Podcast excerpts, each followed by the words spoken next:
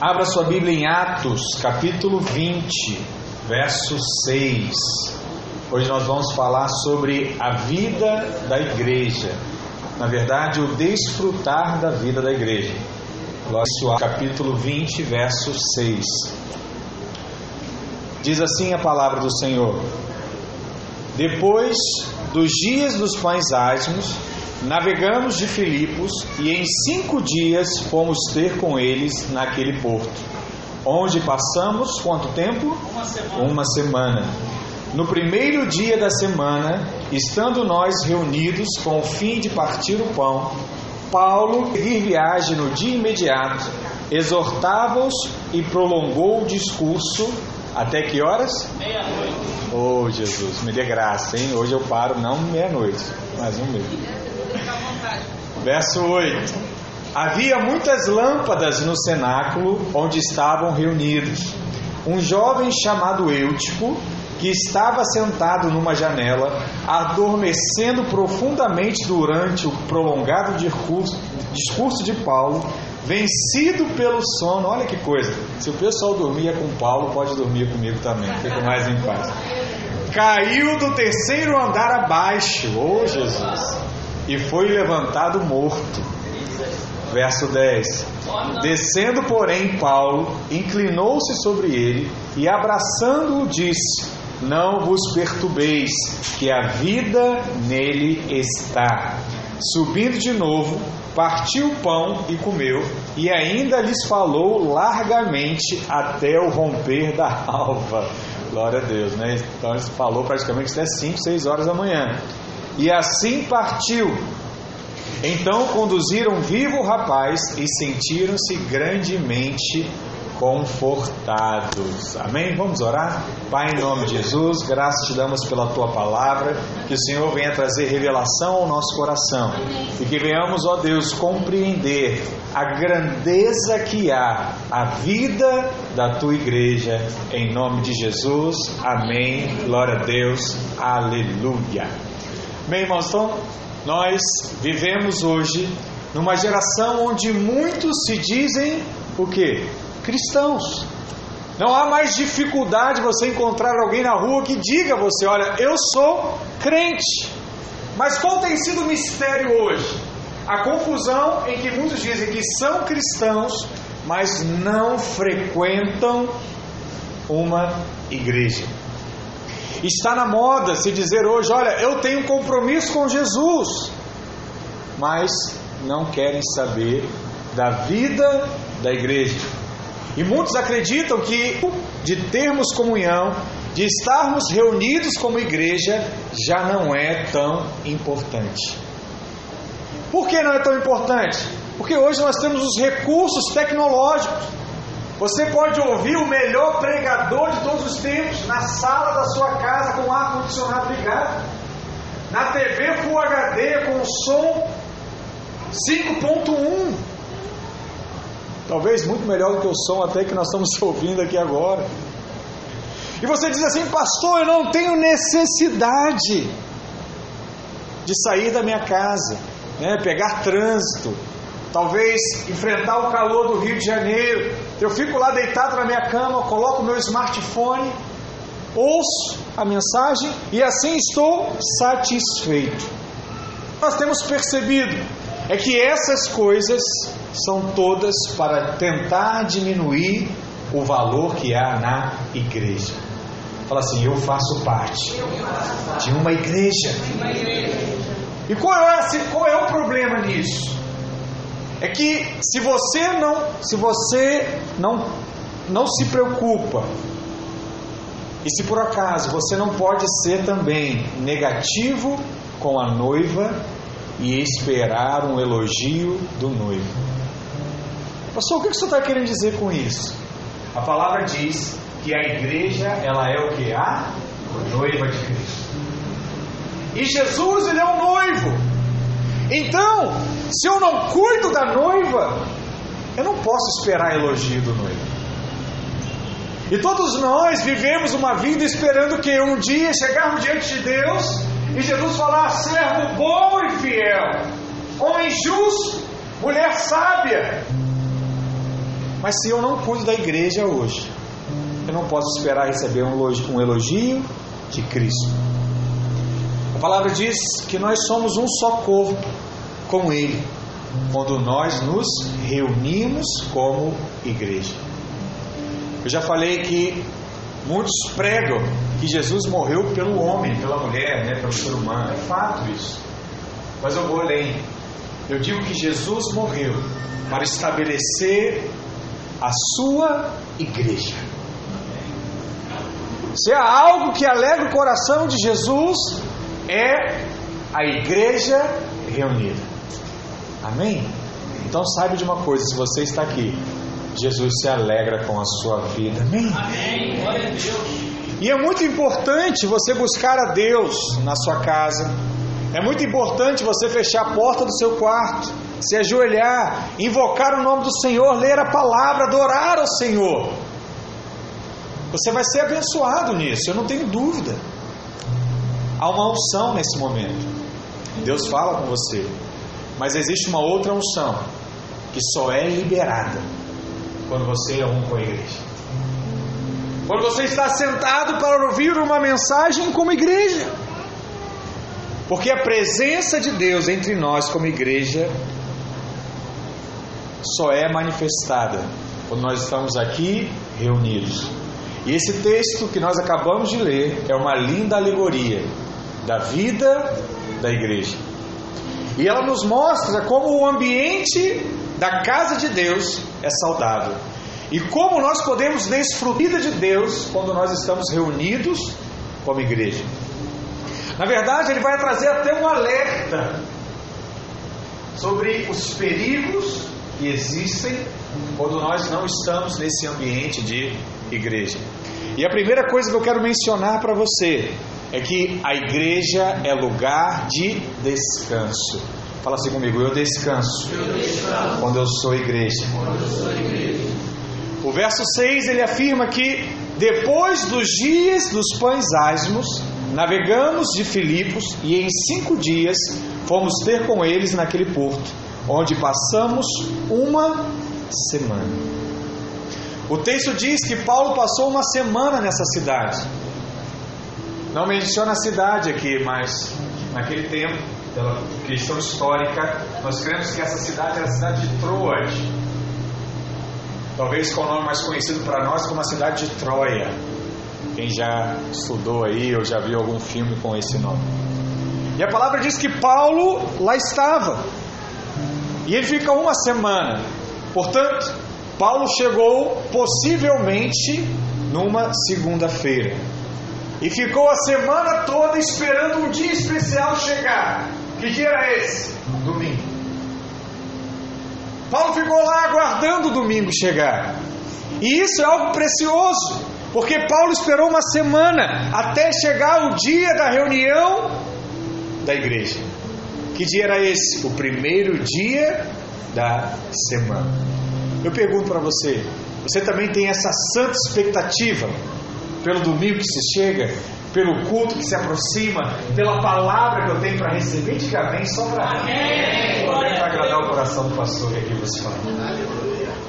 Eu não sei quantos todos os irmãos, né, mas tem um irmão especial em nosso meio que ele eu sinto que tem essa alegria. Até porque ele me lembra todos os dias, né, o irmão Felipe. Deus abençoe a vida dele. Toda semana me manda um áudio, toda semana me, me desafia, profetiza sobre a minha vida e fala: Pastor, tenho saudade de você, quero que chegue logo domingo, eu quero que Deus fale ao meu coração. Eu amo estar com os irmãos. Falo, oh Deus, é, um dia eu vou pegar esse áudio, vou mandar para os irmãos e falar assim: esse é o modelo. Esse é o padrão para nós nesses tempos, né?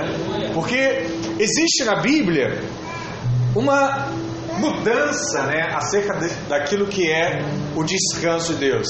E essa mudança ela se reflete no Velho Testamento e no Novo Testamento, que é a nova criação.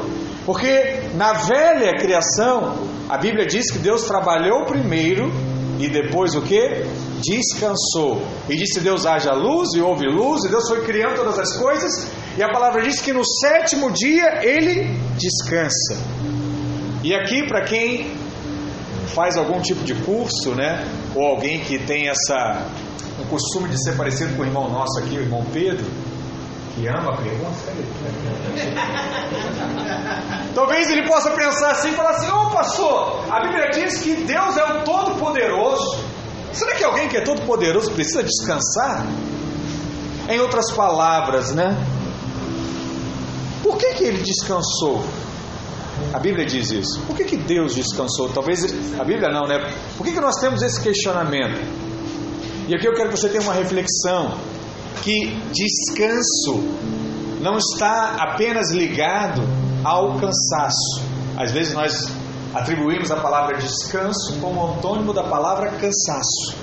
Então você está muito cansado, você precisa descansar.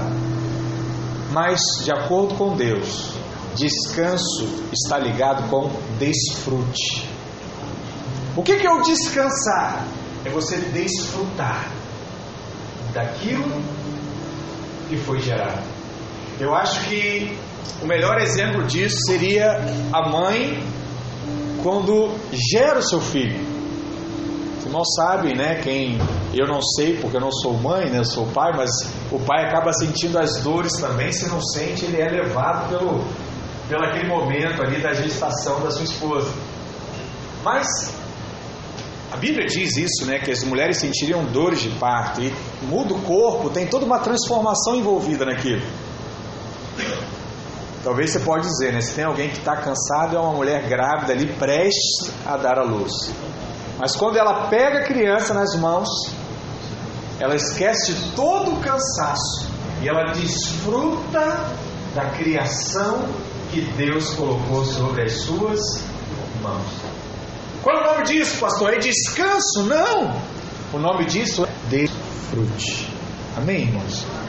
Porque uma vez que o propósito de Deus ele é cumprido, uma vez que aquilo que Deus planejou vem à luz, e nesse caso, Deus queria criar o homem e a mulher, então a palavra diz que Deus descansa. Na verdade, Deus desfruta de toda a criação que ele fez. Depois de trabalhar por seis dias, a primeira coisa que Deus fez foi santificar o sábado. O que ele queria fazer? Ele queria santificar o dia do descanso, o dia do desfrute. E você pode achar normal ter um dia de descanso semanal, mas isso é o que diferenciava o povo judeu de todos os demais povos que existiam naquela época. Quem já teve a curiosidade de estudar um pouco de história, de ver a guerra depois que Israel toma o território novamente, 1948, você sabe que quando os povos árabes se reuniram para tentar tomar, retomar Israel, eles fazem isso no dia do descanso. No dia que os judeus são obrigados a não fazer nada. E mesmo assim, Deus dá a vitória sobre todos os demais exércitos que se levantaram contra Israel, né? Mas isso aqui é só um, um parênteses. Mas eu queria dizer para você que Deus ele estabelece de fato um dia de descanso. Na verdade, esse parênteses tem um porquê, né? Nada que Deus coloca no nosso coração. Eu quero mostrar para você que até o dia que você descansa, Deus luta as suas batalhas. Deus te faz vencer as suas guerras. Porque essa é a promessa do Senhor. Então, o único povo que não tinha descanso era o povo judeu. Então, qualquer outro povo, romano, grego, que existisse naquela época, trabalhava os dias todos, de sol a sol, menos os judeus, que descansavam. Assim é a vontade de Deus até o dia de hoje. E continua sendo que você tenha um dia da semana para descansar. Amém? Um dia da semana. Não tem que ser provavelmente né, o sétimo, não tem que ser o terceiro, mas tem que ser um dia de descanso na sua semana. E aqui eu estou falando sim do descanso físico. Você parar o seu corpo e descansar. Então, o que, que chama a atenção aqui? É que na velha criação você trabalhava seis dias para descansar o sétimo. Amém? Mas na nova criação, a palavra diz que você já começa no descanso. Olha que coisa curiosa. Você descansa primeiro. E depois que você já descansou, você vai trabalhar os outros seis dias. Enquanto que na velha criação você trabalhava para descansar, na nova criação nós descansamos para trabalhar. Isso significa que hoje, na vida da igreja, nós somos chamados para viver no descanso. Aleluia! A vontade de Deus é que, como igreja, vivamos no descanso, mas nunca confunda descanso com passividade. Às vezes nós achamos isso, né? Ah, pastor, eu vou descansar e não vou fazer mais nada. Não tem esse tipo de atitude ou de postura que não tem que fazer coisa alguma. Porque alguns ficam pensando que Jesus morreu para eu ficar pescando toda semana. Ah, pastor, Jesus morreu para eu assistir todos os seriados do Netflix. Foi para isso. Eu acho que Jesus morreu por essa causa, né? Ou ainda para nós que somos cariocas, Jesus morreu para eu ir para a praia, pastor. Aproveitar o sol, aproveitar a areia, aproveitar todas as coisas. Eu pergunto para você: será que foi por isso que Jesus morreu? Será que foi por essa causa? Veja, não tem problema fazer essas coisas também. Se você quiser sair do culto e ir para a praia hoje, você é livre. Né? Se você quiser chegar no final da tarde e reunir com a sua família e assistir você por time que você gosta, você é livre. Né? Se você quer assistir um filme para o cinema, você também é livre. Não tem problema nenhum. Mas não se engane, porque o descanso de Deus vai além do seu corpo. O descanso de Deus atinge algo muito especial, que é a nossa alma. Sabe por quê? Porque tem gente que dorme o dia inteiro, mas quando acorda, o seu estômago está apertado. A sua mente está atormentada. Ele não tem descanso da alma. Tem tudo mas a sua alma está conturbada. A vontade de Deus é que, como filhos de Deus, vivamos no descanso. Amém? Glória a Deus. O crente, ele vive no descanso. Mesmo em meio aos problemas, ele fica em paz. Fala assim: Eu tenho a paz, que excede todo entendimento. As pessoas não entendem, mas você carrega a paz do Espírito no seu coração. Diga aleluia. Porque quando Deus está mandando você descansa, descansar, Ele está dizendo: Olha, aquietai-vos e sabeis que eu sou Deus.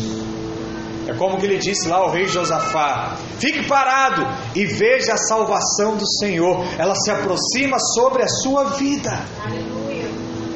Qual é a promessa aqui? é que quando você descansa, Deus trabalha.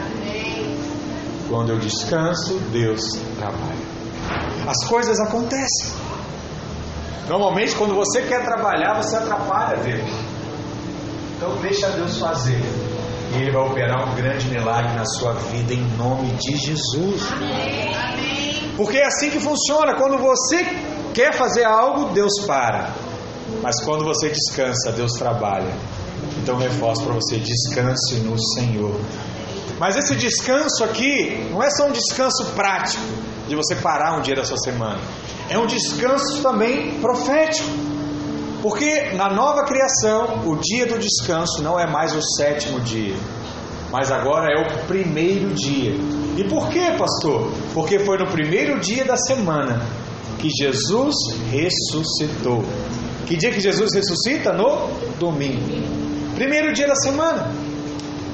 É nesse dia que nós recebemos a vida, e é essa nova vida que ela é chamada de a nova criação. E como Jesus ressuscitou no domingo, a partir de então, os cristãos primitivos passaram a cultuar a Deus em que dia, em que dia da semana? No domingo. A Bíblia diz que eles se reuniam no primeiro dia da semana. Isso é importante, porque nos primórdios da igreja, a maior parte dos irmãos eram judeus. Eram judeus convertidos. Então eles guardavam o sábado e por conta disso, eles paravam o sábado para guardar a sua tradição e a sua lei e passaram também agora a guardar o domingo. E na medida em que a igreja foi crescendo, em revelação e entendimento, ela passou a reunir apenas no domingo. E eu falo isso como a igreja na cidade. E é assim até hoje. Nós nos reunimos como igreja aos domingos. E às vezes os irmãos perguntam, né, pastor, por que é domingo, não sábado? Como é que é isso? Essa é mais uma questão para você. E a palavra diz que Paulo ficou uma semana em Troade. E com certeza ele foi na casa de vários irmãos. Ele foi fazer visita. Provavelmente ele foi fazer célula, reuniu nas casas. Mas a palavra diz que Paulo ficou esperando o primeiro dia da semana. E você diz assim, pastor, por que o primeiro dia? Porque o primeiro dia da semana era quando todo mundo vinha e se reunia no mesmo lugar. Olha que coisa preciosa. Há um poder nessa reunião. E é isso que eu quero tentar mostrar para você. E é o que Paulo estava tentando reafirmar para nós. Mesmo que reunindo-se em células, os irmãos tinham necessidade de se reunirem como igreja na sua cidade. Isso é algo precioso. Hebreus 10, verso 25 diz: Não deixemos de congregar-nos, como é o costume de alguns.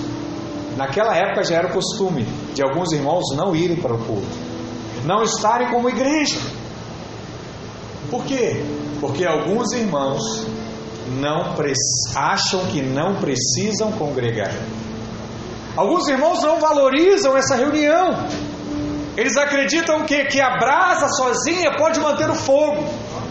Passou a minha oração, mantém o meu fogo. Passou, eu faço culto na minha casa, isso mantém o meu fogo. Eu oro todos os dias, isso mantém o meu fogo. Eu digo para você, isso não vai manter o fogo. Sabe por quê? Porque você precisa dos irmãos.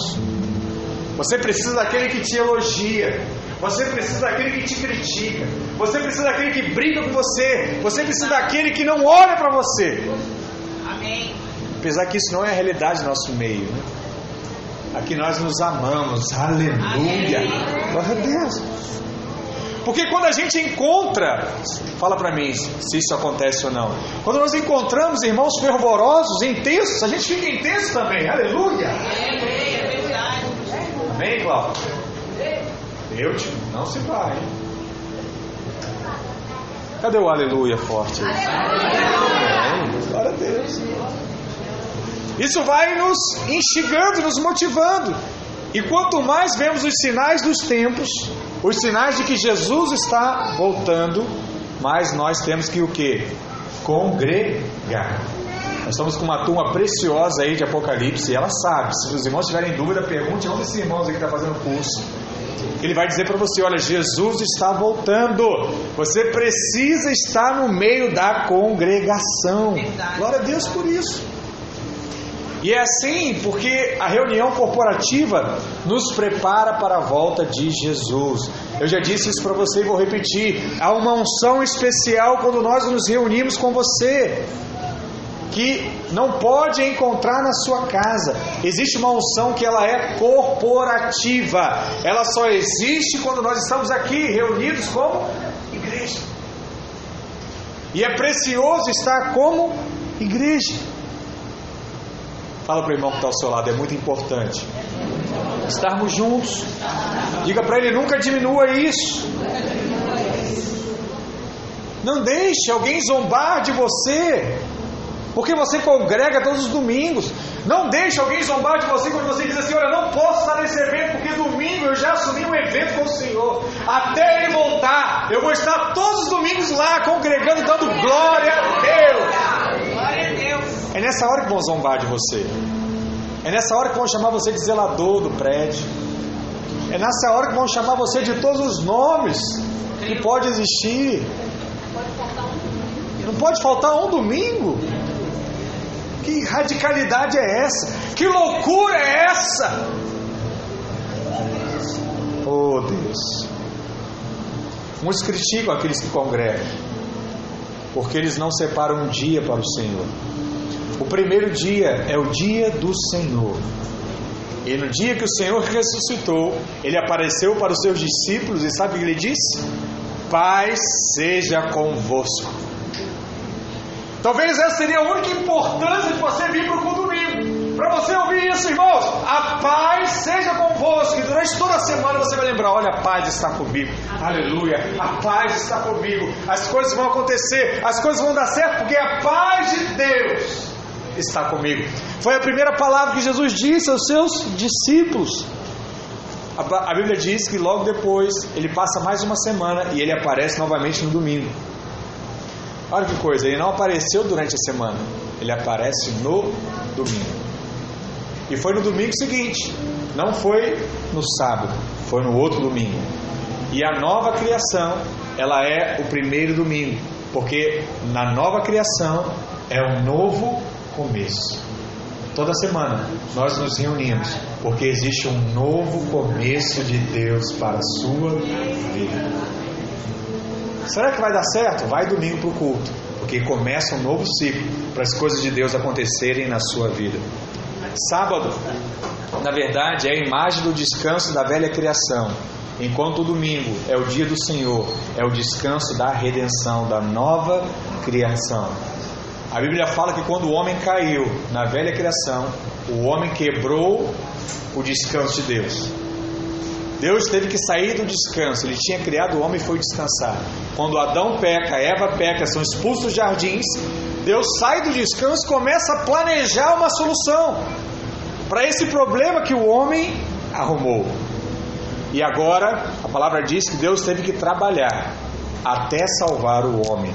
Por isso, em João 4, Jesus disse: Meu pai trabalha até agora e eu trabalho também.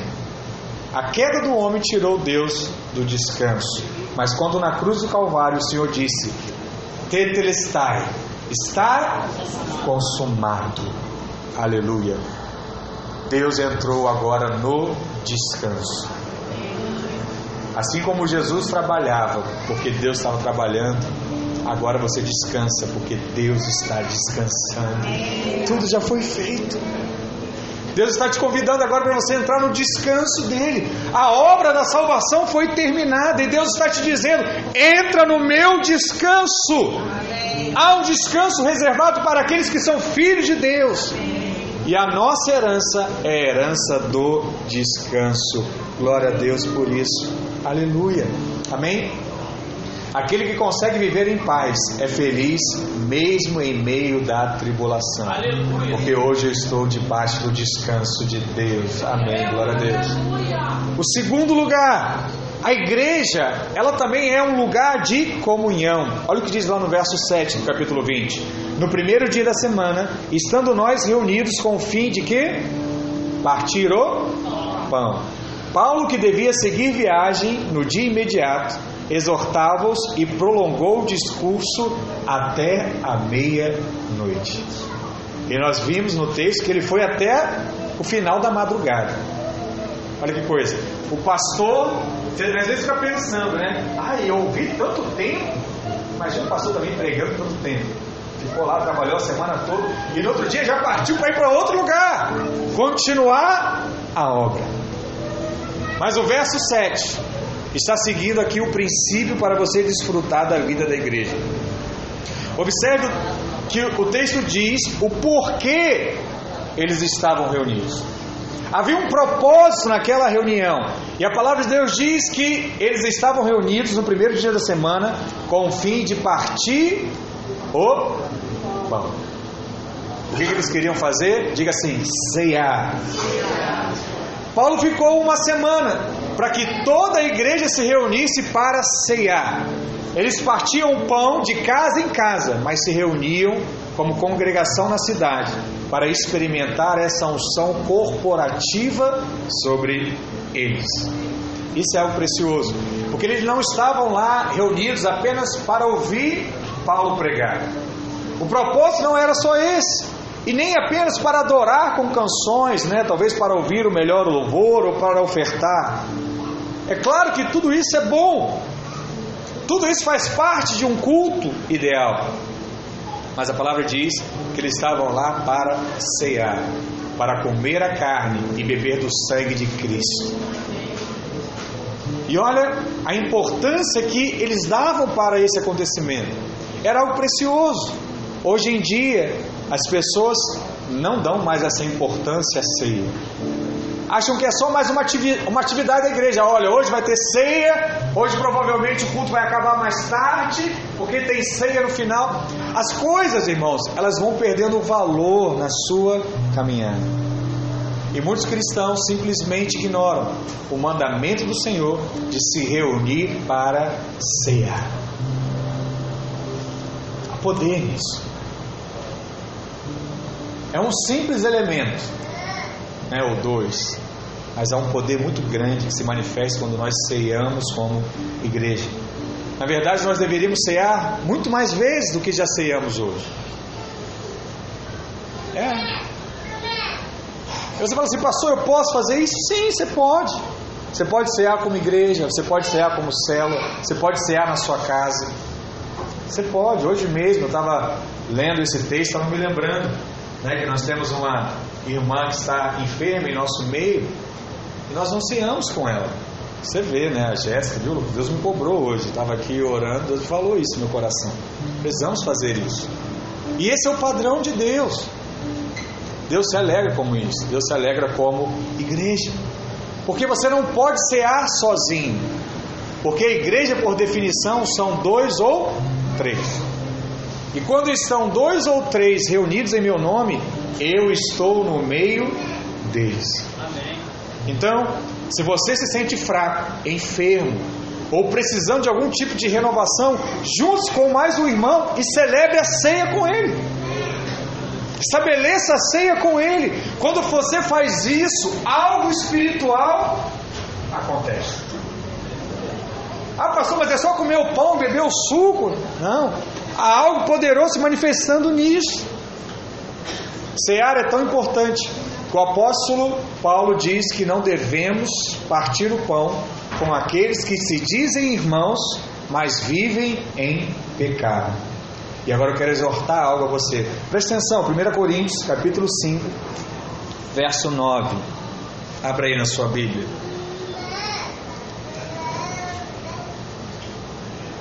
Diz assim: Já em carta vos escrevi que não vos associeis com os impuros.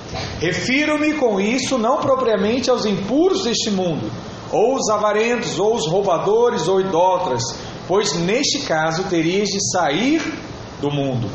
Mas agora vos escrevo que não vos associeis com alguém que, se, que dizendo-se irmão, for o que?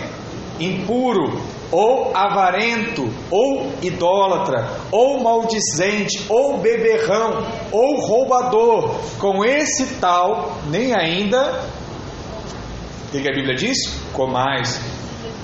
Pois com que direito havereis eu de julgar os de fora? Não julgais vós os de dentro.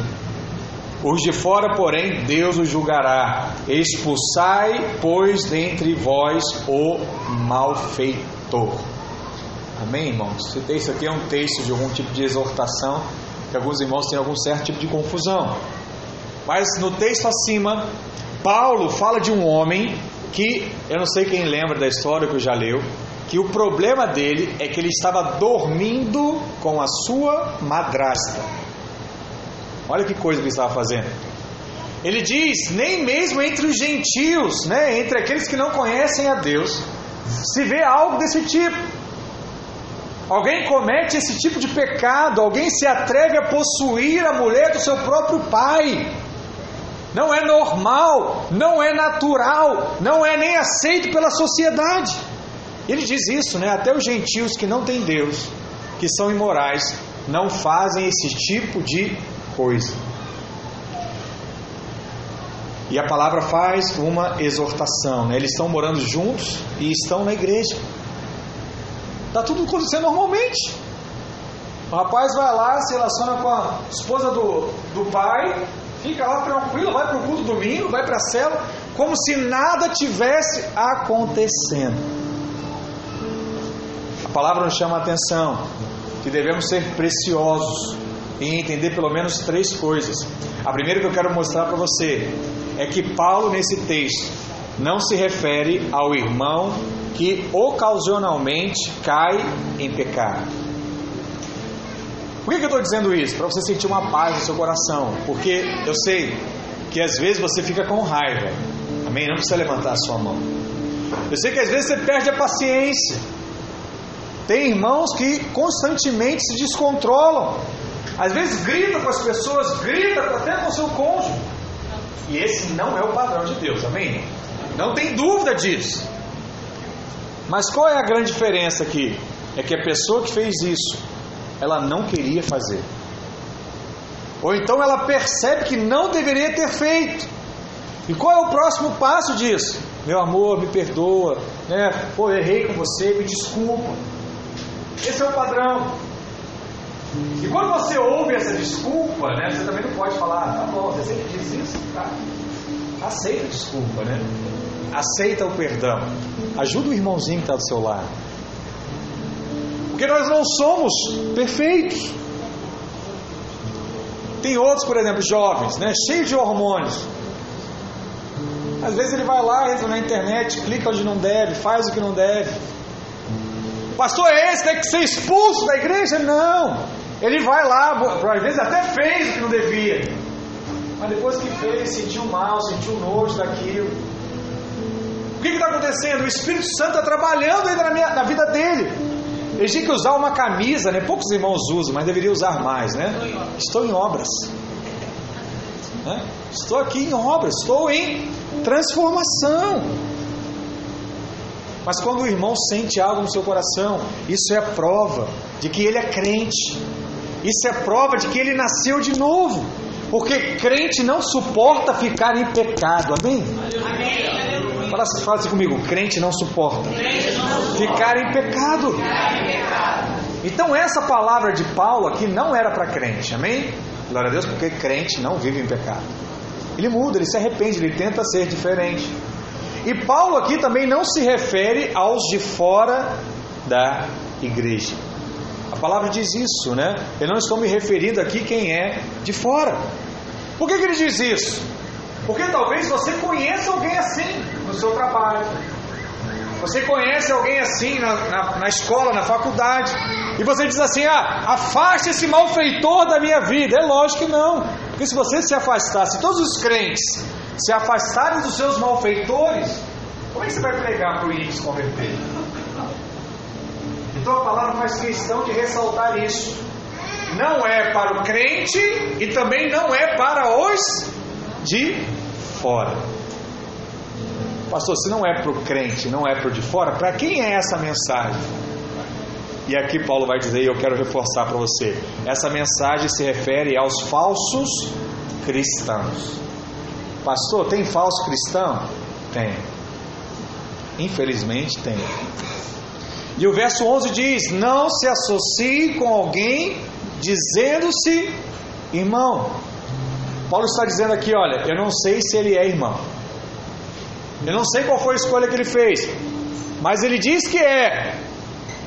Só que só o fato que dizer que é crente, que é irmão, não significa que de fato ele é irmão. Só o fato de alguém frequentar uma reunião de cela, frequentar o culto, não quer dizer que de fato esse, essa pessoa é o irmão nosso, nasceu de novo.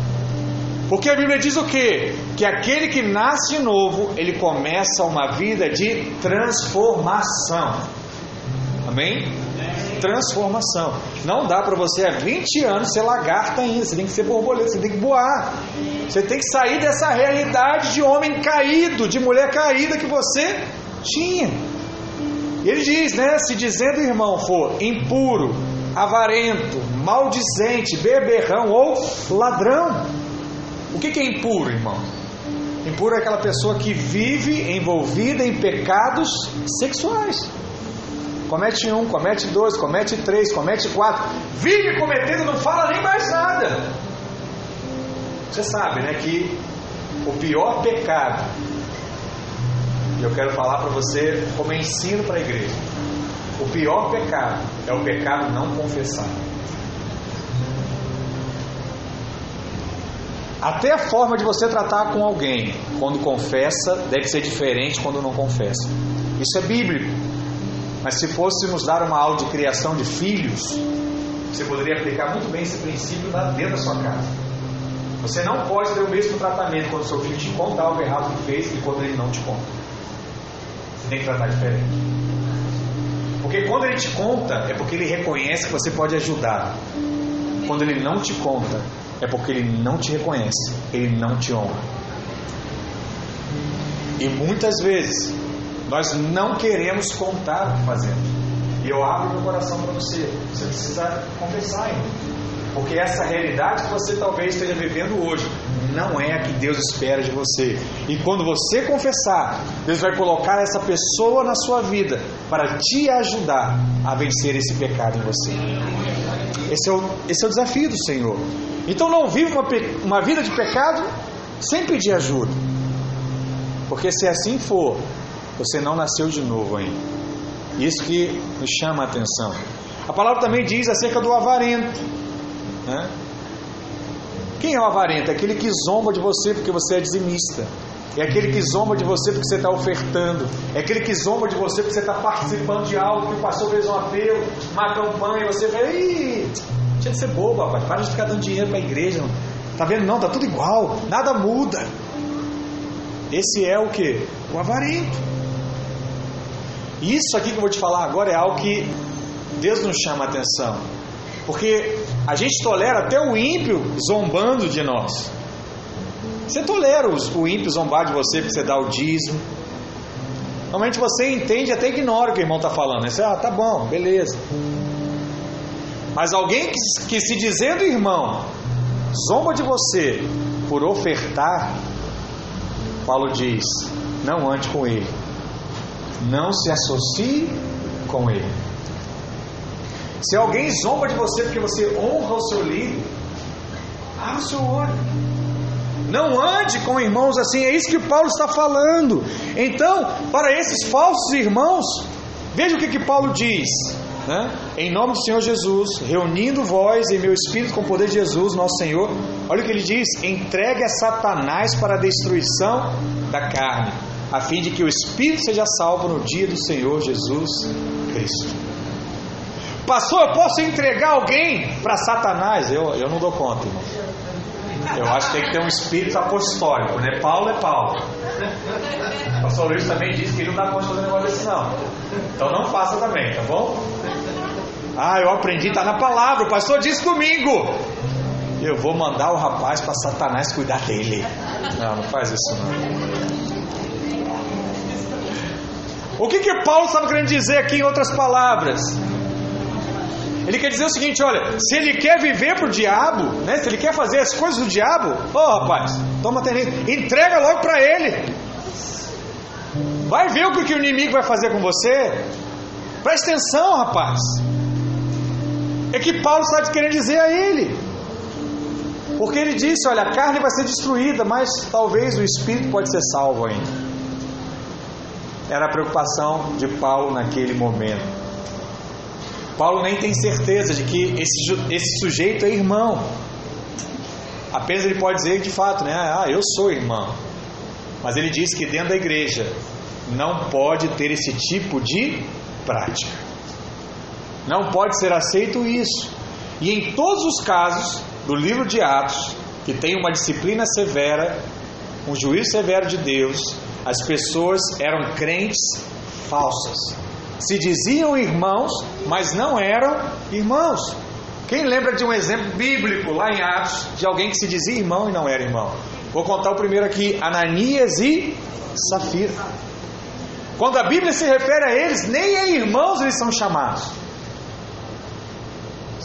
É dito direto o nome deles.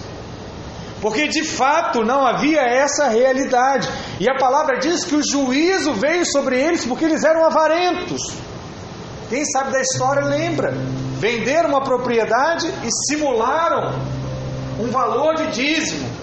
Esse é algo também muito sério, né? Porque tem irmãos às vezes que querem simular o dízimo. O dízimo é o que, irmãos? 10%. Mas eu fico espantado às vezes, né? Porque os irmãos falam, ah, é só não dizer quanto eu ganho, que aí eu dou 10% do que eu quero ganhar 10%.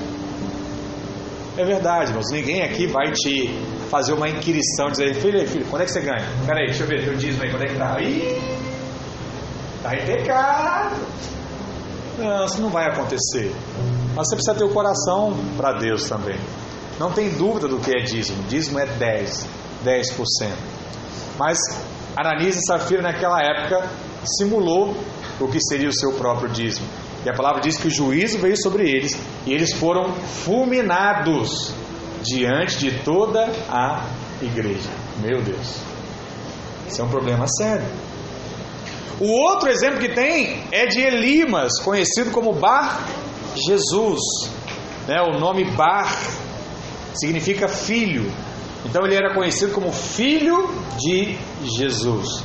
A palavra diz que Paulo ordenou que ele ficasse cego, porque ele não era Bar Jesus coisa nenhuma. Ele era filho das trevas. Ele estava lá só aprontando aquele tempo, perturbando Paulo. E Paulo vai dar uma costa espiritual em Limas. E tem um outro exemplo aqui, talvez você conheça também, que é o exemplo de Simão. Simão, para quem não lembra, é aquele irmão que viu Pedro impondo as mãos e as pessoas recebendo o Espírito. E ele falou assim: Pedro, deixa eu te falar, quanto é que custa te dar um dinheirinho para eu ter esse negócio aí? Porque eu também quero botar a mão nas pessoas e as pessoas serem cheias de algo diferente, né? porque aí eu sou poderoso e aí eu posso também ter a minha igreja e ter o meu povo. A palavra diz que Deus também trata com Simão, porque isso é algo sério. E o que, que nós percebemos? Que a disciplina na igreja não é para mudar a vida de ninguém. A disciplina na igreja é para preservar a igreja do pecado. Amém, irmãos? Então o que está querendo dizer aqui? Se o pecado vem até você, o que, que é o pecado vindo até você? É o irmão que não quer mudar. Então o que, que é a disciplina de Deus? É porque você pecou? Não, isso não é disciplina de Deus. Disciplina de Deus é tirar o pecado de você. Então, se algo tem tentado trazer o pecado diante de você, quando a palavra diz que Deus vai agir com disciplina, é porque Deus vai separar essa pessoa da sua vida. Na verdade, Ele vai te levar a você tomar essa decisão, porque Deus não faz nada que você não queira. Amém? Então, algumas vezes acontecem coisas na nossa vida. Você diz, ah, pastor, eu estou sendo disciplinado. Eu amava tanto esse rapaz. Deus deve estar agindo disciplina comigo. Não, filho, é que o rapaz era pecado. Deus te disciplinou porque separou ele. Glória a Deus, aleluia. Ah, pastor, eu estava nesse negócio e, pô, tá tudo dando errado naquele momento. Eu fui disciplinado. Você é disciplinado pelo pecado que eu cometi. Não. Ele está separando o pecado. Ele já sabia onde é que aquele negócio ia te levar. E ele te separou ainda há tempo, quando você ainda tinha vida, tinha chance, tinha igreja, tinha aquele negócio de dizer: rapaz, abre os seus olhos, você não está percebendo para onde é que você está indo? Ei! Alguém já passou por essa experiência? Alguém que falou sobre: Ei, rapaz! Oh, dá um buraco, você vai cair! Não, não tem não, eu vou, eu vou calçar meu tênis, não, não vai, rapaz, espera aí, segura ele! É mais ou menos assim que acontece. Por quê? Porque o pecado é fermento. E para quem cozinha, sabe que o fermento pode ele vai crescendo e ele contamina todo o bolo. Nós não podemos permitir isso. Nós somos guardiões da igreja do Senhor nesse lugar. Amém? Glória a Deus.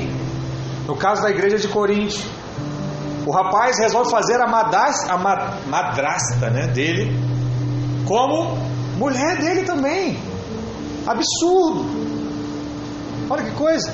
A mulher dormia com o pai e depois dormia com ele. E todo mundo da igreja achava aquilo super normal. É normal. Não tem problema. Ah, nada a ver. Paulo diz: não é. Não é o correto. E o que mais chama atenção é como é que essa pessoa não se sentiu mal. Como é que ela conseguiu sentir paz fazendo isso? E aí vem a determinação do que a igreja deve fazer com esse sujeito. Né? Expulsa ele. Dizendo os irmãos, ele não deve ficar mais em nosso meio. E completa dizendo: Olha, com esse homem nem com mais. O texto deixa claro isso. Que Paulo está falando de uma refeição normal ou da ceia. Paulo está dizendo assim: olha, Na verdade, não está falando da ceia, está falando de uma comida mesmo, de comer com essas pessoas. Porque essa é uma outra característica que acontece muitas vezes. Né? Quando alguém sai da comunhão da igreja e você fala o quê? Ah, coitadinho do fulano, eu vou estar lá com ele. Fulano ele é tão ele só foi mal compreendido. Ele, o, o, líder que não entendeu o que ele falou, ele tinha um cuidado sim. Eu vou lá estar com ele. Paulo disse: com esse você não deve nem comer mais. Isso é algo muito sério que a palavra está dizendo. Eu creio que o comer aqui se refere primariamente ao cear, ao partir do pão, mas também a todas as coisas. Paulo então diz que esse que se diz irmão deve ser disciplinado. E como é que será a disciplina dele? Verso 12 diz: Expulsai, pois, dentre vós o malfeitor. E ser expulso da comunhão da igreja é algo muito sério, porque ficar de fora significa o quê? Ficar em lugar de perigo, ficar suscetível ao diabo, ficar suscetível às coisas desse mundo. Quem está fora da igreja não tem a proteção que a igreja coloca sobre nós. E eu estou dizendo tudo isso para te explicar como é sério a importância da igreja. Eu contei toda essa história, não porque eu estou preocupado se tem que expulsar, tem que expulsar, se o pecado que um comete ou outro, não. Eu estou te mostrando qual é a importância de você estar dentro da igreja, de você sendo guardado na igreja, para que os seus olhos possam receber essa revelação de que você pode se ausentar de muitas coisas, mas quando você se ausenta da igreja, é algo muito sério. Nesse caso, o rapaz foi expulso. O problema é que muitos hoje têm escolhido estar ausente. Lembre-se que toda vez que você está fora, você perde a cobertura que Deus tem colocado sobre a nossa vida. Essa comunhão da igreja é um privilégio daqueles que nasceram de novo e receberam a nova vida em Cristo. Sabe o que significa isso? Você foi selecionado para a Copa do Mundo do esporte que você mais gosta. Não esteja fora, porque é um privilégio você fazer parte disso. Privilégio. Privilégio é entrar no descanso. Privilégio é fazer parte dessa igreja. Privilégio é ter o irmão que está do meu lado. Um privilégio. É bênção de Deus. Amém? Glórias ao Senhor. Para encerrar, em terceiro lugar, a igreja é lugar de luz. O verso 8 afirma que havia muitas lâmpadas no cenáculo, onde estavam reunidos. A palavra diz que ele estava no terceiro andar. E se eu quiser fazer uma alegoria agora com essa questão do andar que Paulo estava, eu quero te mostrar que a igreja ela também está no nível mais elevado. Aonde Paulo começou e pregou, é onde a igreja está. Nós, como igreja, estamos num lugar também mais elevado. Cada andar é um nível. A igreja está nesse nível mais elevado. Acima o que? Do mundo natural, que é esse que nós estamos vendo, natural, a cadeira, a pessoa que está do seu lado. Existe o segundo andar, que é o nível dos principados e potestades. Quem já fez o curso aí de maturidade ou fez agora o Apocalipse, ouviu falar isso semana passada, essa semana?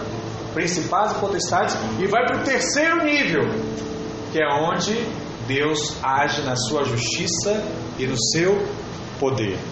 A igreja de Deus é esse terceiro nível. E é por isso que a palavra diz o que? Aquilo que você ligar no céu, está ligado na terra. Quando você está no terceiro nível. Aí você toma posse. Aí você exerce autoridade. Aí você é igreja.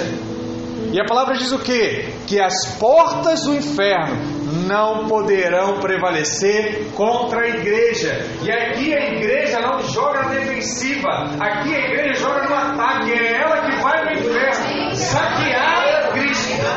As vidas que pertencem a Ele. Isso é algo precioso. Por quê? Você está no nível mais alto. A palavra também diz que havia muitas lâmpadas onde estavam reunidos. E essas lâmpadas aqui não são mencionadas por acaso. Porque lâmpadas fala de quê? De luz. E a igreja também é lugar de luz. E que tipo de luz, pastor? É a luz, por exemplo, da palavra. A palavra diz que, em primeiro lugar, a lâmpada é a palavra de Deus. Quem já leu o Salmo 119, verso 105, o que, que, que diz lá? Lâmpada para os meus pés é a tua palavra e luz para os meus caminhos. O que ele está dizendo aqui? Que quando eu leio a palavra, quando eu me alimento da palavra, quando eu recebo a revelação da palavra, ele coloca a luz aonde eu estou. Alguém já tentou descer um degrau no escuro? Muito ruim, irmão. Agora no, na modernidade o que a gente faz? Pega a luz do celular, projeta e segue o nosso rumo. É isso que a palavra é. Ela é a luz para o nosso caminho. Glória a Deus. À medida que a palavra de Deus ela é liberada entre, entre nós, a luz vai resplandecendo em nosso coração e nós vamos entendendo o porquê das coisas, o propósito das coisas. Mas a luz também, ela é o Espírito Santo. A Bíblia diz que o Espírito Santo que habita na igreja, ele é luz. É Ele que nos dá a direção, é Ele que nos mostra o caminho. Então, quando há unção, haverá luz sobre o seu coração e você vai entender as coisas do Espírito. Mas existe também, e essa que eu quero chamar a atenção e realçar para você, a luz da igreja reunida. O Senhor diz que você é a luz do mundo. Mateus 5,17 diz isso: Vós sois a luz do mundo. Cada um de nós é uma luz resplandecendo no mundo. Então, quando nós nos reunimos, aqui tem luz da palavra, tem luz do ambiente espiritual representado por cada crente nesse lugar. Amém. Glória a Deus. Nós somos lamparinas unidas que fazem um grande farol. E quando a pessoa entra aqui pela primeira vez, ela vê uma luz tão forte, mas tão forte, que ela diz: O que está acontecendo? Eu estou cego. Aí ele fica cego para as coisas do mundo e começa a enxergar as coisas de Deus. Mas, deixa eu te falar mais uma coisa: nem toda luz é igual, porque se nós olharmos para o tabernáculo do Velho Testamento, nós vamos ver que existiam níveis diferentes de luz. O primeiro nível é a luz do sol, né, que é a luz natural. Então quem lembra aqui a imagem do tabernáculo vai lembrar que o tabernáculo ele tinha o átrio, o lugar santo e o santo dos santos.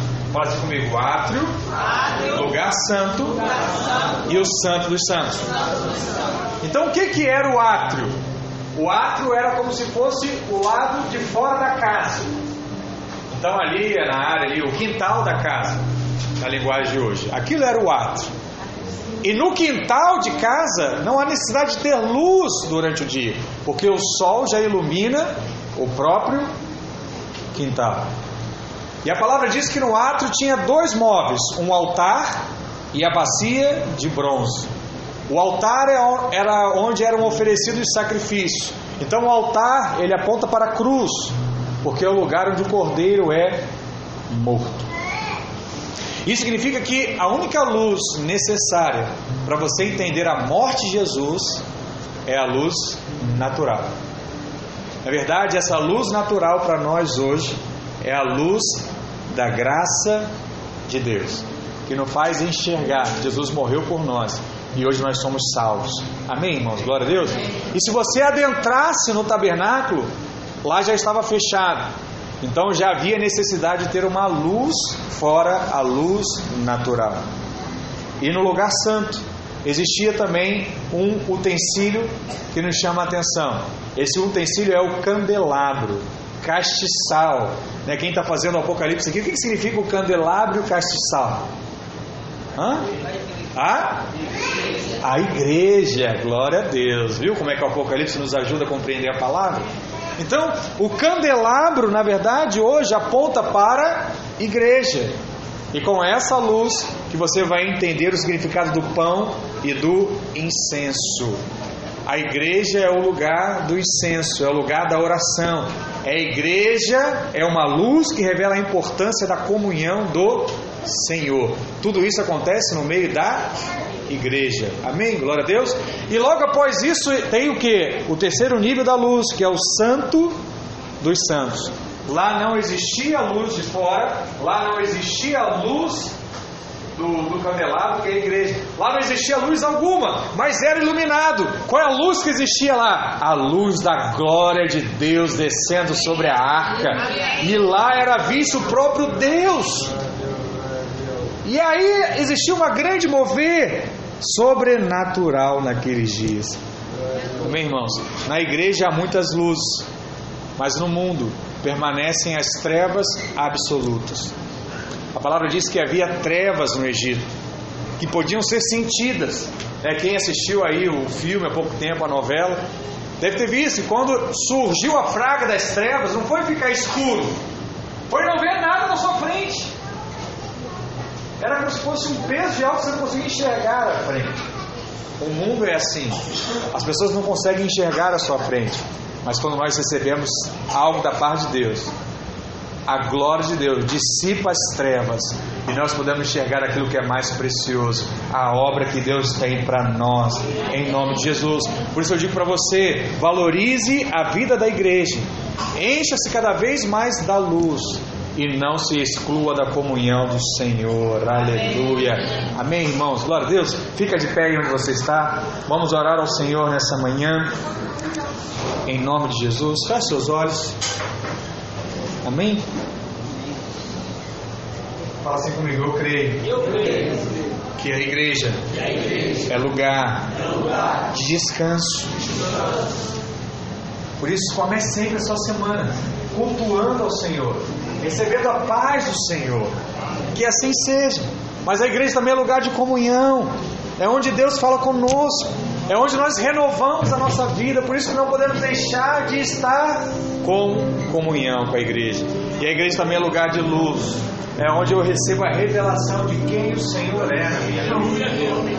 Por isso, nessa manhã, Espírito Santo, nós oramos a Ti para que o Teu mover se faça real.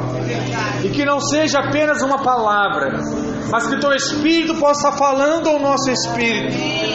A importância de sermos igreja nesse tempo, a importância de estarmos reunidos nesse tempo. Em nome de Jesus, Pai, suscita em nós o desejo genuíno de congregar, de compartilhar, de orar junto, de se abraçar, de declarar o poder que há em Seu nome, em o nome de Jesus, em o nome de